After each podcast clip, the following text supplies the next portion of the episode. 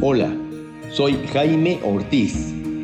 Bienvenidos al podcast Expansión Conciencia.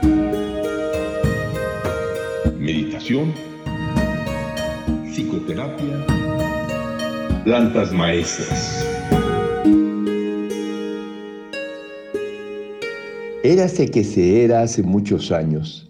Se perdió en un bosque muy lejano un cazador era un bosque donde había víboras y animales salvajes.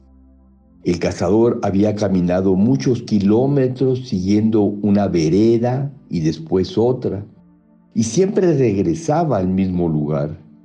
Tenía miedo, no podía dormir, no había comido en varios días. Como tenía miedo de que un animal salvaje lo atacara, se subió a un árbol se amarró a una rama y se quedó dormido. A la mañana siguiente, a lo lejos observó a otro cazador sentado en una rama. ¡Qué felicidad! ¡Qué alegría! ¿Te imaginas su alegría al encontrar a otro cazador allí mismo?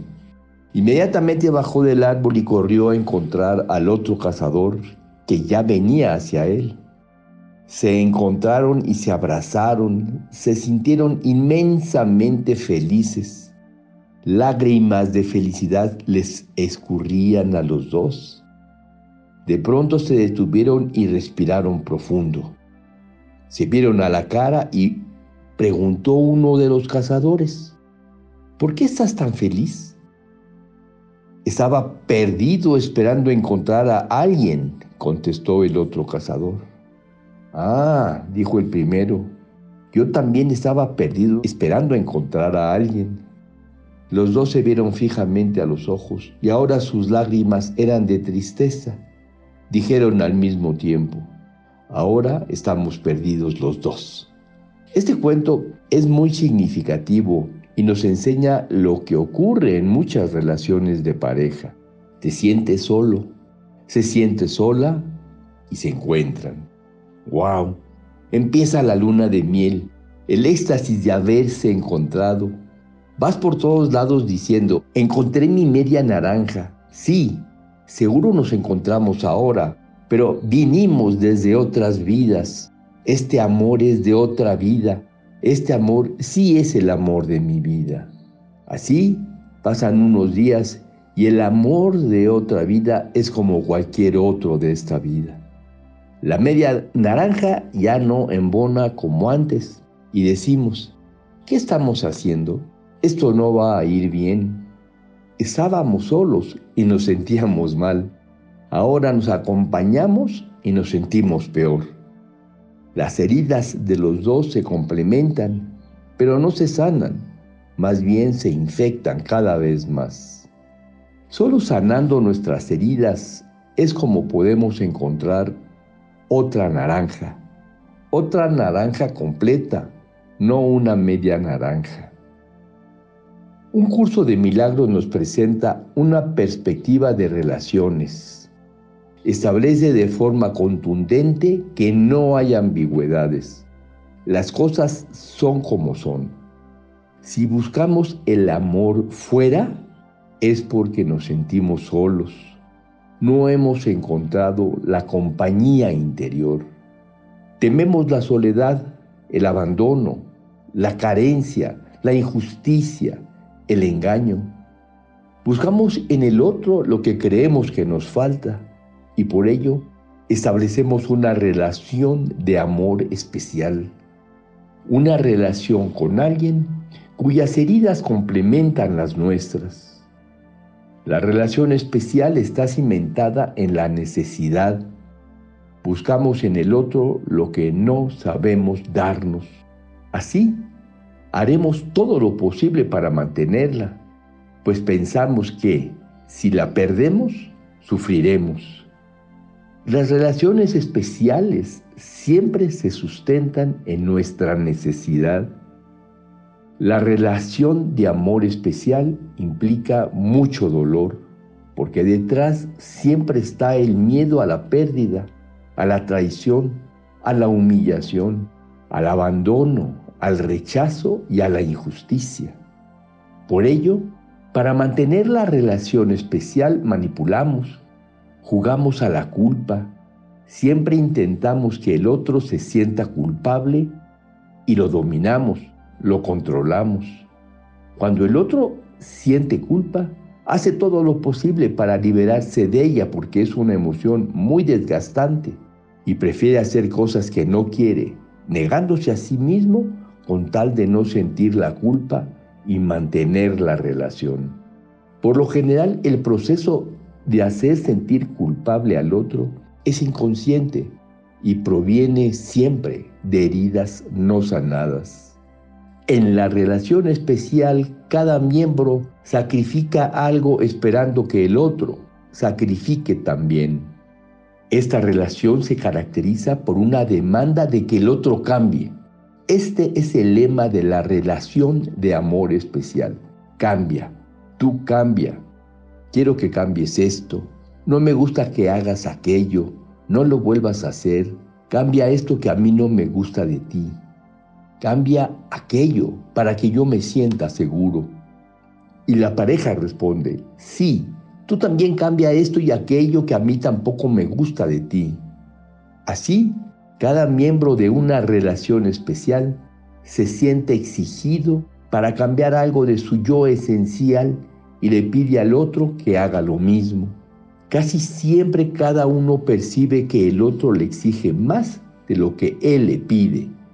Por eso, un curso de milagro nos enseña que el sacrificio que hacemos para que triunfe el amor, para que triunfe una relación, a la larga se convierte en un amargo resentimiento.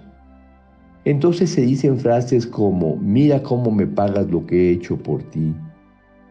Las relaciones de amor especial por lo general son mercantilistas, se basan en dar para obtener.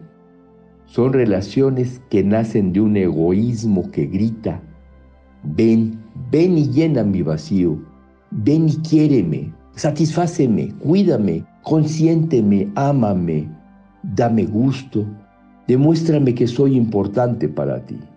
Las relaciones de amor especial se enraizan en el miedo a la soledad y en la creencia de que para salvar la relación tenemos que sacrificarnos y muchas veces sufrir, por lo que se soportan malos tratos y vejaciones de todo tipo.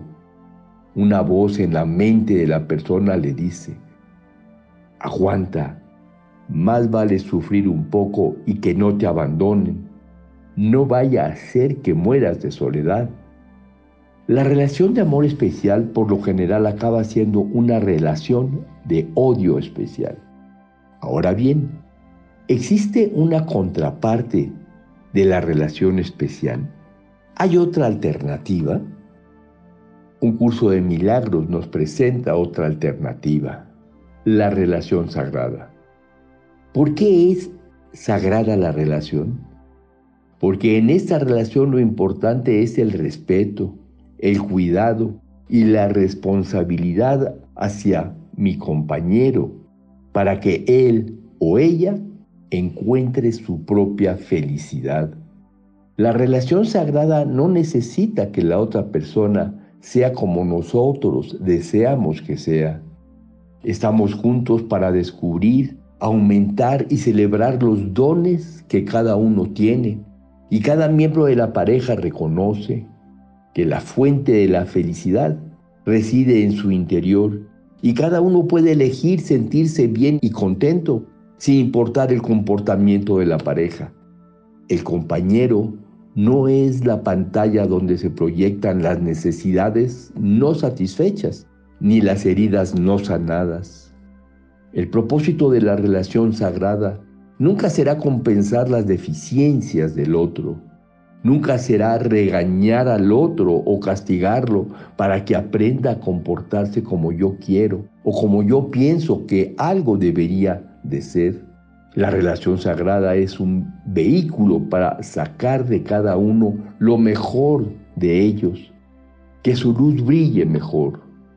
La relación sagrada es para potencializar la alegría y para que el amor que compartimos sea mucho más profundo que el romance o el deseo sexual Fritz Perls, el genio de la terapia gestalt, decía, yo soy yo, tú eres tú.